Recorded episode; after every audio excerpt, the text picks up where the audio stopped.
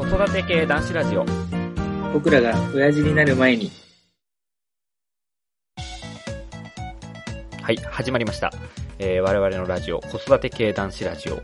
僕らが親父になる前に、えーを始めさせていただきたいと思います。でこのラジオなんですけども、え2つのコーナーから成り立っている番組になります。で1つ目の内容が子育て系男子ラジオどういうものかと言いますと、えー我々あのいい大人の男子なんですが、えー子供が生まれました。で非常にいろいろ毎日、えー発見があったりとか思いつきがあったりとかあとはこんな工夫ができるよとか、えーいろいろな情報が舞い込んできます。で、まあ、そういうものを発信したりとかですねあとは共有できたらいいなということで、えーこちらの番組をやらせていただきたいと思います。で、まあ、望むならば、誰か聞いててくれてるのであればですけども、なんかこんな情報がいいよとか、ね、なんかそういう情報をいただけたら面白いですし、シェアできたら面白いなと。あとはまあ単純にパパ友とかできたら面白いなっていうところもありまして、そうですうん、やっていく感じですね。はいで、あともう一つはあれですよ。あの、子供が成長した時にね、結婚したりとかした時にこのラジオやってたんだぜって言って、こうなんかちょっと結婚式で流したら、ね、まあ黒歴史かもしれないけど面白いことになるんじゃないかなということで、まあ記録の意味も込めてやっていきたいと思ってます。そんな感じの番組ですね。で、もう一つ、えー親父になる前にっていうのを、えー挙げてるんですけども、えーこっちは、まあ、さっきも言いましたが、我々結構いい、あの、男の大人なんですね。で、やっぱこうなってくるとどんどん進んでいくのが親父化っていうのがあるんですよ。こう、どんどんダサくなってきたりとか、ね、そういう部分を、まあ、直せるじゃないですけど、まあ、少しでも子供にとってかっこいいお父さんでいるための、なんか秘訣とか方法とか、なんかチャレンジみたいなことをこちらの方で発表してですね、あのー少しでも親父化を食い止めようという、まあ、そういう心意気を持ちたいっていう意味も込めて、この番組をやっていきたいと思っております。はい。で、この、えっ、と、ラジオをやっていくのが、えー、二人のパーソナリティになります。で、お今話している私が、えー、洋平と申します。で、えっと、子供なんですけども、9ヶ月の女の子が一人います。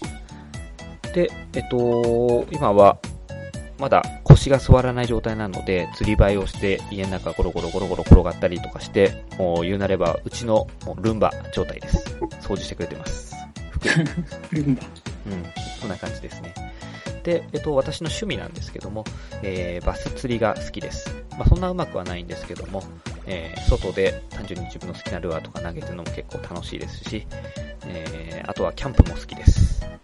あの、釣りしてね、釣った魚食べたりとかするのも楽しいなと思ってます。えー、そんなのが、私、洋平です。ではどうぞ。はい。えーと、私は、名前がゆうたです。えーと、子供の紹介ですね。娘と息子がいまして、娘が2歳8ヶ月になります。息子の方が今7ヶ月ですね。えー、最近、娘はもう言葉をどんどん覚えてきて、いいなぁ結構ね、なんか生意気なことも言ったりするけど、それが逆に面白かったりえしますかね。まあ息子の方はまだー、7ヶ月なんで、洋平さんと大して変わらないんですけどね。でもつわ、もうハイハイはしてる釣り針は。いや、あずり針し始めたかなぐらい。えー、じゃあまだ、あの、寝返りをゴロゴロゴロゴロしてる感じ。あ、そんな感じ。あなるほどね。そうだよね。可愛いよね。で、趣味が、まあ、趣味が、これも洋平さんと一緒ですけども、釣りですね。釣りは、まあ、二人とも子供生まれる前は結構行ってましたけどね。最近は全然行けてないんで。月1か2ぐらい行ってたよね。行ってる時は本当に行ってたよね。そうだね。な結構本当に取り憑かれたかのように。まあ、釣りとキャンプを同時にやるのも結構楽しかったし。あと趣味としては、もう最近は筋トレがお趣味におなれればいいかなって思ってますね。最近会ってないんで、ちょっと体がどうなってるか楽しみですね、それ。まだこれからだと思うけど、あともう一個趣味、てかマイブーム？日本酒。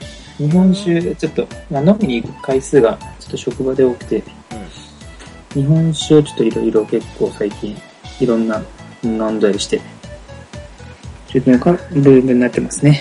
美親父が進んでますね。これは早々に治療が必要ですね。まあそんな感じですね。はい。まあちょっとそんな感じなので、えー早速次からコーナーをやっていきたいと思います。よろしくお願いいたします。はい。よろしくお願いします。では、えー早速、えー子育て系男子ラジオの方を始めたいと思います。えーはい今回は、えー私、洋平がお話をさせていただきたいと思います。で、えっ、と、テーマは、子供は可愛いです。ちょっとこんな話をしたいなと。まあ、せっかくの初めてのラジオなので、とりあえず子育ての魅力みたいなものとかを、まあ、お話をさせていただきたいなと思います。まあ、はい共感とかしてもらえたらいいなと思いますし、まあ、そんな感じですね。で、えっ、と、まあ、可愛いんですよ、うちの子供。親バカ。ね、あの、あれなんですよね。まあ子供が生まれる前にも、まあ、赤ちゃんって可愛いんだろうなっていう予想はあったんですよ。予感というか、あ自分の子供だしなとかっていうのはあったんですけど、その思ってた可愛さの3倍ぐらい可愛い。そうですうん今ね、最近可愛いなと思うのが、結構笑うんだよね。ゲヘヘヘヘヘって笑って。ううんん。でね、こう、なんか、なんだろう。お皿とか洗ってたりとかすると、こっちか寄ってくるんだよね。ずりばいでゴロゴロゴロゴロ。うんうんうん。で、足元でバタバタしてるなと思って見ると笑ってたりとか、あとね、なんか歯が生えてきたからなのかわかんないんだけど、こう、ブーってやるんだよね、口でブー、ブーって。ああ、ああるね。やるときは、ヨーグルト食べた時にブーってやられるとすごいことになるんだけど、まあでもね、そういうのもね、可愛い含めて。うん。で、あともう一つ可愛いポイントがあって、やっぱね、似てるんだよね、顔が。あ、ど、あれ、まあそこ。そう、どっちも似てるってよく言われるんだ。さんの方が似てるのかっていう人もいるし、まあ、逆っていう人もいるから、まあどっちも多分似てると思うんだよね。な。まあ、そもそもね、まあ、僕は奥さんと顔似てるって言われてることもあるから、まあどっちもあれなんだろうと思うけ結構ど、女の子だとやっぱ父親に似るってことの方が、まあうん、よく言われるのかな確かになんかよく言うけどね。でもどうなんだろうね、わかんないよね。うん。うちもでも娘とは似てる気がするけどな、自。確かにちょっと似てるかも。まあ写真でしか見てないけどね、実は会ったことないね。お互いそうだねと。。で、息子の方は完全にもう奥さんに似てるから。まあ目が離れてるあたりとかね。なるほどね。うん そっか。まあでも、なんかあれだよね。顔似てるとやっぱり愛着が湧くよね。ああ、それはある。なんだろう、やっぱりね、自分の顔が似てる相手って言ったら親しかいなかったわけだからさ、自分の親。うん、う。まさかこうできた子供がすげえ似てるとやっぱ可愛いよね、愛着湧くし。そうですね。うん。でね、まあ、やっぱね、あの、いろんな人に、まあ、親バカなのもあるかもしれないけど、人にこう写真見せたりとかすると、みんなが似てる似てるっていう風に言ってくれるんだよね。可愛い、可愛いつか嬉しいよね。うん。うん、まあ、こういうのもあってね、すごく可愛いなっていうところも、あの、すごく思います。うんで、今ちょっと仕事って言ったけども、あの、やっぱ仕事の頑張りにもつながってくると思うんですよね。うん、やっぱり、なんだろう、自分一人、まあ結婚してるから本当は奥さんを養うっていう意味でも、まあ頑張らなきゃいけないところもあったんだと思うけど、より一層子供が生まれると、なんだろう、子供のために働いてるっていうのはちょっとおかしいけど、うん、まあ働いたお金がそのまま子供のためにもなるし、まあやっぱり働いてるお父さんの背中っていうのも見せてあげなきゃいけないなと思うと、まあ、やっぱそれなりに頑張りたいなっていう気持ちはやっぱ出てきますよね。うん。うん、でねあの最近すごく思ってることがあってあの子供に会いたいんですよすごく、あ 仕事中とかってことですか？うん、いやというもうなんだろう実は私結構仕事が夜遅くてですねああ、そっか、ね。帰っても寝てるって。そう帰っても寝てるし朝もね早いからはいはい、はい。朝も寝てるし帰ってきてもまあ寝てるタイミングも結構多くてちょっと寂しいんだよねうん、うん、でやっぱね会いたくて会えなくて震えてるわけですようん。最高で何日間会わなかったとかありますか？いや、あのね、ごめん、なんか会えてないとかって言ったけど、ちょこっとだけ顔合わせてすぐ寝ちゃうみたいな、なんだろう、寝る前の間際のところにちょっとだけ会えるみたいなのがあるから、会えることは、うん、会えることは会えるんだけど、おーおやすみって言ってそのまま。寝るような感じだから、最近結構凹むのが、お風呂入れらんないんですよ、お風呂。あ、遅いからってこと？いや、違う、久しぶりに入れようとすると泣いちゃうの。うーん。もうね、なんだろう、裸になって近寄っただけでね、もうね、ギャン泣きなんだよね。殺されるぐらいの勢いで。湯船に使ってて、こう、なんだろう、受け、子供受け取った段階からもうギャン泣きで、もうね、洗ってあげるところの騒ぎじゃないんだよね。それはちょっとショックだね。ショックでしょ？でもね、外で会うと普通なんだけどね、なんかお風呂で、あのダメでね、まあ僕、メガネかけてんすよ。はいはいはい。だからお風呂入るときメガネ外してるからメガネのせいかなと思ってメガネかけて風呂入ったんだけどダメで、あ、じゃあ関係ないじゃん。ああ、そういうことじゃないんだ、みたいな。僕ですかっていう感じだったんですけど、あまあまあまあ、そういうのもありまして、やっぱ会い会いたいんですよ。会えないんですよ。震えてるんですよ。まあそれは押さなくていいんですけど。で、まあ、さっきの仕事にも関わってくることなんですけど、やっぱり仕事、なんだろう、早く仕事が終わるように、効率化を考えて仕事するようになりましたね。例えばなんだろう、うーん、空いてる時間に小さな仕事をやってしまうとか、まあ私ちょっと実は外回りなので、あの、あれなんですけど、会社にいることはあんまないんですが、その何ですか？空いてる時間とかちょっとあるわけですよ。ちょっとした隙間時間があるわけですね。まあそういった時間を利用してパソコンを広げて事務作業をやってしまおうとか、ここまでやってしまおうとか、この時間にこれをやってしまえば早く終わるぞとか、そういうのを考えながら、まあ、あの努力をしているっていう形につながってるんですよね。うんうん、だからこれもまあ子供が可愛いと思うからこそ生まれてくる、うんあの一つの利点なんじゃないのかなと。で仕事はあれですよね。タイムカード切ったりそういうのはないんあですないないないですないです。基本的にはうちはなくて、じゃあ、あ今ちょっと思ったのはなんか、うん早く上がったらその分給料が低くなったら嫌だなって思うけど、それはないんそれはなくて、ていうかまあ基本的にいつも、まあ、サービス残業っていうとあれなんだけど、まあ、サービス残業が多いんですよね。うん。だから仕事が終わってからちょっとこう残ってやらなきゃいけないことが多かったりとかしてるので、まあ、そこら辺をいかに早く終わらせるかはい。っていうところがまあ私のポイントになってるんですかね今のところは。まあ空いてる時間を使うとか。あとはまあうんまあいろいろやってるんですよそういうこと。でですねえっと、まあそうやって仕事してるんですけどはいはい。だけど子供のことを考えれば考えるほどですね。ちょっと一つあのまあ大変だなってことも思いませんか？やっぱり。可愛いんだけど大変、ああ、まあそうですね。うん。大変なところも。多いよねそういうことも多いですね。そうなってくると一人の時間が欲しくなっちゃってはいはいはい。で結構変なことやったり、ほぼないうんですよね。まあまあまあまあないんですけど、うんちょっとね、まあ、失敗かなと思ってやっちゃったことがあるんだけど私結構土曜日仕事が多いんですよ、はいはい。うん、だから月堂まで仕事しててで日曜日1日だけ週6日。そう休みがあってでまた次の日も月曜日から仕事が始まって土曜日みたいな感じで結構こう休みがないから、まあ、なんか一人の時間もないしあと今うちの奥さんがあの専業をやってくれてるんですよ。子供がいるからっていうことで、で奥さんは子供とずっと月曜日から土曜日まで家にいるんですよ。うん。でたまに来る日曜日外に出たいわけですよ。うん。でも私は逆に月曜日から土曜日までずっと外にいるんですよそうだから今度逆に日曜日は家にいたいなっていう、こういうね、そう、真逆のジレンマが生まれちゃってて、はいはいちょっとはきつくなっい。よくてた時期が、、よくある会社員のパパみたいな感じですね。そうそうそう、よくある、あの、家にいさせてくれよとかっていうあれになっちゃったわけですよ。はいはい。うん。でね、まあ結果的に私が取った策があって、これ失敗したんですけど、はい日曜日の朝の時間だけを一人の時間に当てさせてもらうってことをやってたんですよ。うん。まあ、どういうことかっていうと、朝早めに起きて、モーニングをやってる喫茶店、カフェに入ってしまって、はいはいはいはい。まあ、11時とか、まあ、10時半から11時ぐらいの間に家に帰ってきて、お昼から家族と過ごすってことをやってたんですよね。うんうんとか、あとはちょっと朝一ジョギング行ってくるっつって、早朝から出かけてみたりとか、うんあの、してたんですよ。で、これ結構自分の中では気持ちが良くて、しかもリフレッシュもできるし、まあそうですね。奥さんにも迷惑かけてないなって思ってたんですけど、はいはい。まだうちの先輩にその話をしたら、まあ怒られたんですよ。うん。うんなんで？結局ね、奥さんは月曜日から土曜日まで一人でご飯を食べてると。はいはいはい。で、うん一緒にいられる日曜日までそんな旦那さんに逃げられちゃったら、かわいそうじゃないかと。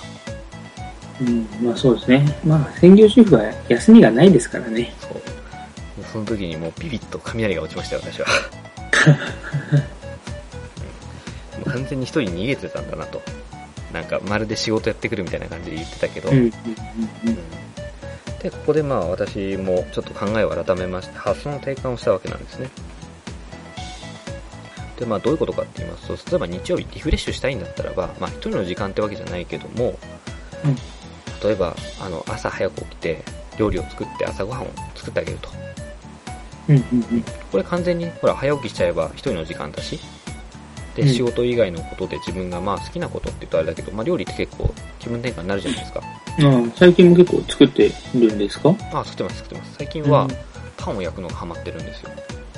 え、パンを焼くっていうのは、もう簡単なんです小けど、麦粉から？そう小麦粉と強力粉混ぜて、うんで炊飯器で発酵させて、うん。あ、炊飯器ができるタイプなの？ああの発酵だけは、あの焼けないタイプですけどねあ、焼くのはオーブントースあター。焼くのはフライパン。え？そう。焼けるのフライパンで。でこれが結構美味しくてうん。最近ハマってるのがあの、まあ、パンを普通にパンの生地作って炊飯器で発酵させるんですよ。うん。でそれをちぎってこう丸く広げるんですね薄く。うんうん。でその中にチーズとプチトマト。ミニトマト？プチトマト？ミニトマト？うん、どっちでもあそう。大丈夫。を入れてさらにベーコンを入れるんですよ。でそれを丸くなってるそのパンをこう折るとみなんでしょう。三日月型になるじゃないですか。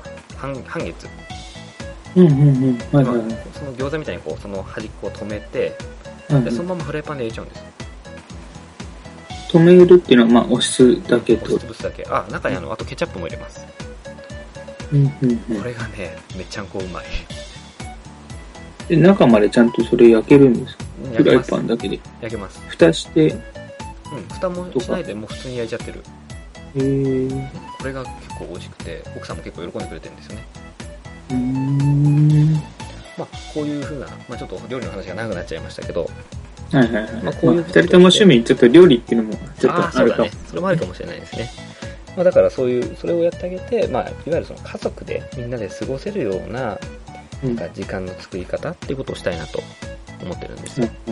で、逆に一人の時間はどこで作るかっていうと、これも最近やってるんですけど、最近、最近じゃねえや、あの、さっき言いましたが、まあ、私外回りの仕事なんですよ。なので、仕事して、まあ、出先で仕事をして帰ってきて、会社で事務作業をするっていう、あの、流れなんですね。はいでこの事務作業の時に、うちオープンオフィスになってまして、いわゆる、なんだろう、こう、人と人の間に壁がなくて、どこ座ってもいいみたいな感じのタイプのオフィスなんですね。で、これのいいところとしてはコミュニケーションが取りやすい。帰ってきてから今日こんなことがあったあんなことがあったって話をいろんなその同じ会社の人たちと話ができるんですけどこれが結構厄介であの自分では仕事してるつもりでも結構そっちの話に気を取られてしまって仕事が進まないんですね、ああ、確かにね。うん、なのでとりあえず自分のやらなきゃいけない仕事だけを先に終わらせるということをしたいので、あの仕事終わって会社の駐車場には止めるんですけどでそのまま喫茶店行ってみたりとかマック行ってみたりとか、あとはうちのそのビルは、まあ、貸しオフィスなんですけど中に大きなラウンジみたいなところがあるんですよね。でそこで仕事をある程度片付けてもうあとは簡単なことしかやらなくていいぞっていう状態で会社に行って人とコミュニケーションを取って帰るみたいな、うん。まあ、そういう形でやってるんですけど、まあ、この時間を一人の時間としてうまく活用してやっていけたらなと思ってる状態でございます、で、まあ、まとめとしましてはもう単純に子供は可愛いと。うん。で可愛ければあの毎日ハッピーっていう感じですかね。なんだこのまとめ。はい。ということで、えーはい子育て系男子ラジオの方は終わりにしたいと思います。次あの、はい。ゆうたさんのしゃべる僕らが親父になる前にやりたいと思います。よろしくお願いします。というわけで、えーっと、次のテーマが、僕らが同じ、親父になる前に、ということで、テーマ、はい、今回のテーマが、ダイエットですね。ダイエット。確かに。とまあ、二人ともダイエットをした方がいいんですけどね。マジデブデブですよ本当に ここ1年半ぐらいはですかね。はい。で、かなり太ってきてるんですよね。なるほど。まあ、自分でもそれは思いますし、はまあちょっと仕事の職場の後輩がいまして、い。はい。後輩ちょっと僕より太ってる後輩なんですけど、はいはいはい。その後輩に一回、一回、一回じゃないな。何回か間違えられて、後ろ姿を。それでちょっとかなりそれがショックだったので、後ろ姿が似てるって結構、あの、重いと思いますよ。太ってると。前から見て太ってると思う人と似てるって。はいはいはいお尻がでかくなっちゃっててってことでしょ。あー、下半身とか、この多分、背中の肉が自分でもすごいついてた気がして、結構ポイントですよね。やばいんですよね。体重も5キロぐらいからこう1年半ぐらいで増えて、まあ体重出しちゃっても全然いいんで、はい。前が62ぐらいで、今が67ぐらいですかね。前からそんなぐらいじゃないの？違ういやいやいや、前62だったんです、本当ちはいはい。ょっとこれはやばいなということで最近ちょっと、まあ、ダイエットを始めたわけなんですけど、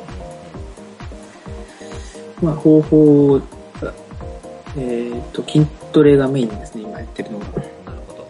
筋トレが今始め、まあ、ちゃん、最初ダラダラやってたんですけど、ちゃんと、毎週にまあ3回、4回とか、うん。ちゃんと定期的に行うようになってから今1ヶ月がちょっと過ぎたぐらいですかね。まあ、10月の初め頃から、基本的に今、まあ、えっ、と、CM でやってるワンダーコア。をちょっと手に入れたので、それをメインで使ってますね。まあ、ちなみにうちにも今、ワンダーコアスリムがあるんですけどね。ああ、そうですね。今日ちょっとやりややりましってるんです。た。やりました、ちょっと。結構バカにしてた割に、効きますね。そうですね、これ。意外に腹筋くるんですよね。なんか腹筋もこう、なんでしょう、体、あの、なんもない状態でやると、下の方の腹筋が鍛えられると思うんですよ。なんていうんですか、上の方というか、よく言われるシックスパックのあたりじゃなくて、その下の方の腹筋。はいはい。なんか下腹部的な。そうそうそう下腹部のあたり。で、このワンダーコアだと、そこら辺のあんまりダメージがなくて、その上の方の筋肉、上のあたり、はいはい。まあ、その上お腹の上の方のあたりが健常突起の下かなのあたりが結構効いてくる感じですよね、うんうんうん。そうですね。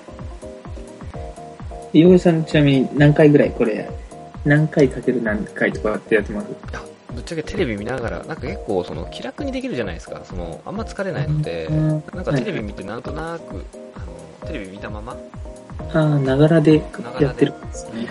うん。僕はもう本当にそれだけのために、朝起きて、結構仕事行く前に、の5分とかでも、50回かける2セットってもう決めてるんで、すごいですね。それはすごいですね。それはもうほぼ毎日、今、腹筋は毎日やってますね。なんか2、3日当てた方が超回復がなんとかでいいって言うけど、なんか腹筋だけはとりあえず毎日やって、とそこに最近は腕立て、背筋、スクワット、この3つを組み合わせで入れてますね。あ、いや、それは、朝は腹筋だけ。あと家、仕事帰ってきたら、残りの腕立て、スクワット、背筋を2日に1回ずつ入れていく感じで。ああすごいですねまあ全部き鍛えるところが違うんで、背筋、背筋、まあ背筋、うん腕立ては大胸筋とか三頭筋とか、で、スカットはまあもう下半身。っていう全部違うのをなんかちょっとずつ入れながら全体を鍛えていこうかなと思ってます。これちょっと話挟んじゃうんですけど、うん。あの筋トレのフォームってすげえ大事なんですよ、うー。ん。いやあの私も一時期筋トレやってたことがありまして今まあやめちゃったらやめちゃったんですけどあのターザンっていう雑誌があるんですよね。はいはい。あれで筋トレ特集ってやってたので、まあ、本を買ってたんですようん。で見てみたんですけどスクワットとかなんかあの普通にやっちゃうとなんかなんて言えばいいんですかねあのいつも使ってる筋肉を使っちゃうんであんまダイエットに良くないみたいなんですよね良くないというか、うんあんま効かないみたいではいはいはい。なんかちゃんとしたフォームでやることであの普段使ってないような筋肉が鍛えられてはい筋肉の増加量が高くなるから消費エネルギーが高くなるんですよね。普段使ってる筋肉って鍛えてもやっぱ鍛えられる量って少ししかつかないじゃないですかうんうんうん。例えば100がマックスだとしてもともと60あるのを70に鍛えるよりも10から50に鍛えた方がいい感じですねうんうん。なそういうのもあるみたいで、まあちょっと今度本貸しますよ。スクワットもすごい効くのがあるんで、こえー、ちょっとそれは？れはまあまあ、またまとめます。そうですね。あ、ごめんなさい、まあどうぞ。普通にスクワットもちょっとかなり今気になったんですけどね。かなり今適当なスクワットなんで。あ本当ですか？じゃあちょっと軽く言いますね。はいはい。あ、私、どう？ぜひ今、じゃあ教えてくださはい。まず、あの、まあ足は肩幅に開きます。い。はいはい。はい。で、ポイントは、腰は落とすんですけど、完全に座るとこまでいかないです。腰が完全につけるとこまでじゃなくて、もう腰が下ろせるギリギリのところまで。うんうんうん空気吸うぐらいの感じですか？うん、空気線ももうちょっと下ぐらいなんですけど、もう一つのポイントが、まずちゃんと前を向くこと。うん。腰を曲げて下を向かない。で、さらに、かかとをつけたままやる。うん。これがポイントです。で、あの、体重は後ろ気味。おー、はいはい。今結構前にやってますけど。いっちゃうと思うんですけど、そうそうそう。あの後ろに体なだから体勢をこうまっすぐ前を向くことによって体重心が後ろに行くんですよね。だからかかとをつけたままでグッと上げるとなんていうかあんま使ったことないような筋肉が痛くなるんですどこら辺になるとちょっと私もよくわかんないんですけど最近やってこれなんか、一回やるのにこう、ゆっくりやった方がいいとかやっぱあるんですか？ああいや基本はゆっくりでいいと思います。ゆっくりの方がやっぱいいんですよね、多分。まあ疲れ、今やった感じすごい疲れるんで、ゆっくりやると。うんで下まで行っちゃうとなんか膝痛めるかなんかって言ってたからはいはいはい。うん、それぐらいでよかったと思うんですけど、まあ、ちょっと今ざっくりと言ったんで、まあ、今度ちょっとまとめて、えー、となんかで発表します。そうですね。やり方によっても結構、つき方も変わりますからね。腕立てもやっぱり大胸筋鍛えるんだったら大胸筋鍛えるやり方とか腕鍛えるやり方とかあるから、まあ、ある程度やっぱり腕絞ってやった方がいいのかもしれないですけどね。そうですね。手、でも手の幅のこの広げ方だけでも、よく言いますよね。筋、まあなんかちょっとわかんないけど、いろいろあるみたいですよね。まあちょっと今度本貸しますよ、とりあえず。はい。ですかね。でも、まあいいんじゃないですか、ゆうたさんとも続いてるから、私こう、これ口だけでやってないですからね、今最近。まあ確かに、あ、でもいいじゃないですか、このラジオを機に、二人ともやりますか。まあそうですね。じゃあ、公開しますか、ラジオで。ビフォーお腹の、そうそうそう。お腹の写真撮っときます。それ面白いかもしれない。お腹だけなら別に、まあ、顔出ないかなって思いますけど。まあ、確かに。ライザップ大丈夫、みたいにしたい大ですね。丈夫。そうそう。ダンツ、ダンツ、ダンツ、ダンツ。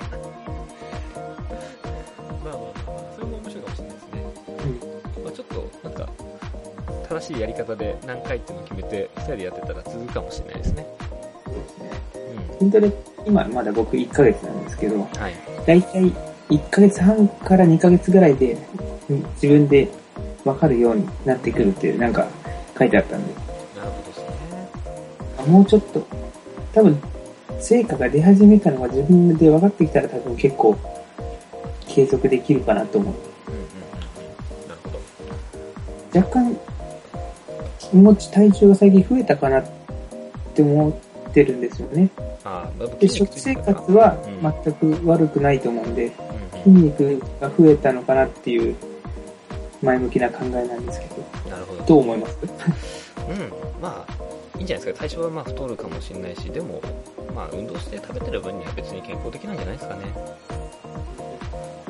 あ、じゃあちょっと軽く、あの、食事の話してもいいですか？私も。どうぞ。あの、糖質って最近気になりません？糖質抜きダイエットってやつですかね。そうです、そうです。なんかよくやってますよね。ああ、でも詳しく聞いたことは、名前だけですね、僕は。全然内容とか。まあ、実は私もよく詳しく知らなくて、ただ、あの、やってる人がいて話聞いてみたんですよね。うんうん。で、結構面白かったんで、ちょっと軽く、あの、1分ぐらい話をさせてもらおうと思うんですけど、はいそもそも糖質って何だかって知ってます？糖質。うん。あ、これ1分じゃ無理だ。うん。2分でも3分でもどうぞ。はい。でね、糖質っていうのは実は炭水化物がうんほぼイコールです。うーん、糖質炭水化物イコール。炭水化物に繊維が入ったものが、あの、糖質らしいです。うん。間違えた。ん？糖質にタンパク質あ糖質に繊維が入ったのが炭水化物だそうです、糖質に繊維がいても炭水化物。そうだからほぼイコールになるらしくてだから結局炭水化物抜きダイエットだそうなんですよね、でやっぱ取りすぎちゃうと良くないらしくてごめんなさい適正値ってちょっと忘れちゃったんですけど結構食べ合わせとか食べ方で結構変わってくるみたいですよ、うーん、食べ合わせって結構難しいですね。うん、なんていうのかな例えばあの私よくコンビニ行っちゃうんですけどうん。おにぎりと菓子パン食っちゃうんですようんうんこれ炭水化物かける炭水化物なんですようん。はいはい。最悪のパターンだそうです、まあ、そうですよね。まあ食べ合わせっていうわけじゃないんですけどなんかあの味変えようと思って食べたものが全然同じ炭水化物みたいなこういう組み合わせがダメらしいんですよね。うんであとよく言われるのがおかず、うん。おかずとか食べろって話ですかね、それ。あそうそうそう。だから、まあ、おにぎりとサラダとかうんうんおにぎりと。スープとかって食べ方がいいみたいです。うんうん。味変えるのはね。うん。であとよく言われるのがあのなんか血糖値を上げない食べ方をしようってよく言われません？ああ、ありますね。サラダを最初に食べた方が。だから最初はやっぱサラダを食べてあげて、うんでゆっくりと血糖値を上げながらご飯に行くっていうのがやっぱりいいみたいです、やっぱ脂肪の吸収とかもそれがなんかうん緩やかになったりとか言いますね。なんか言いますよね。ごめんなさい。私もあんま詳しくなくて今話し始めちゃったんであれなんですけど、だまあ、純粋に筋トレもやって、あとはお昼のその炭水化物かける炭水化物をやめてあげるっていうのもまあ一つなのかもしれないですよね。そうですね。まあ食事もやっぱ制、まあ抜くっていうのは絶対ししちゃいけないと思うので。うん、そうなんですよね。でもあの、お腹減った時の、わかります？ラーメンとチャーハンの組み合わせってもうたまんないんですよね。うん、家でもやっ半ラーメン、ちゃう半チャーハンにしとけば、合わせて、いなんか、一人前の炭水化物 じゃないですか？まあ炭水化物しか食ってないですけどね。あと家でやっちゃうのが、最近寒いじゃないですか。はいはいはい。寒くなってきましたね。あの煮込みラーメンっていう製品があるんですよ。はいはいはい。で、それは美味しくて、まず普通に鍋食べるんですよ、ラーメン。はいで、鍋と一緒にラーメンも茹でちゃって、ラーメンも食べるんですよね。はいはい。野菜取るといいんじゃないですか。野菜も取れてるんですよ。で、もうそこに締めにご飯入れちゃうんですよ。それは、鍋の締めでご飯ならわかるけど、ラーメンを食べた締めでご飯。今季節限定で出てるカレーチーズ味の鍋が美味しくてですね。普通にラーメンの鍋食べて、後からライス入れて上からとろけるチーズかけて、完全なデブ飯ですね。塩コショウって食べるんですよ。これがうまいのなんのってもうあれなんですよね。太りそうだなちょっと見直す必要性いろいろありそうですね。これは、親父が まっしぐらですよ、今、完全にゆうたさん。これは食い止めるためにもラジオ続けないといけないですね。まあ、このラジオでまあ、その食生活が治るのかは、まあ、洋平さん次第ですけどね。えーまあこれをやるんでしたらね、ある程度やっぱり、ちょっと気使っていかないと、ちょっと結果が伴わない口だけになっちゃうね、本当に。ちょっと気をつけます。はい。まあ、そんな感じですか。まあ、痩せて、そうですね。スリムな。まあ、ダイエッというテーマでは、まとめっていうのは特にないんですけど、まあ、まあ、まとめると、二人でちょっとじゃあ、今後、ダイエットして、成果を出していこうっていう形作っていくんですかね。目標はあのお互いの子供の運動会のパパが出るや競技で1位を取る筋肉だけじゃない感じもしますけどね、運動神経、それぐらいになりましょうそれぐらいになりましょうアスリートになりましょうはい アスリート。まあこんな感じですかねそうですね。はいじゃあありがとうございましたはい。